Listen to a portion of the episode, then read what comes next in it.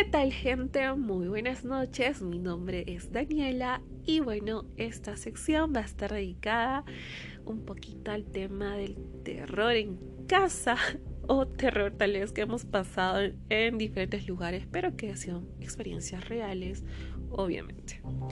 Bueno, este podcast va a estar dedicado a una situación que me ocurrió de tantas aquí en mi cuarto, porque soy mi cuarto. Ay, también disculpen mi voz que esté un poquito así, que escuchen medio raras, que me dio la gripe.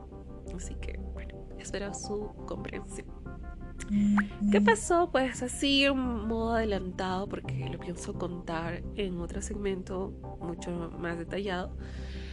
Ha ocurrido de que pues hace unos años eh, yo estaba durmiendo en mi cuarto tranquilamente hasta que tuve una pesadilla de la cual me despierto. Y el plato, bueno, recuerdo que ese tiempo tenía una mesa de madera y el plato era de metal. El plato de metal, literal, voló con dirección hacia mi cama. Ya sabrán el sonido que hizo ese plato cuando se cayó ahí en la medianoche, no sé qué hora habrá sido, pero era de madrugada, sonando en plena oscuridad. bueno, eso es un pequeño adelanto. Ya espero contarles en otro segmento qué ocurrió realmente.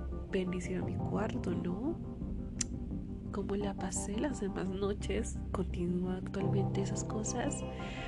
Lo sabrás en el siguiente segmento. Nos vemos.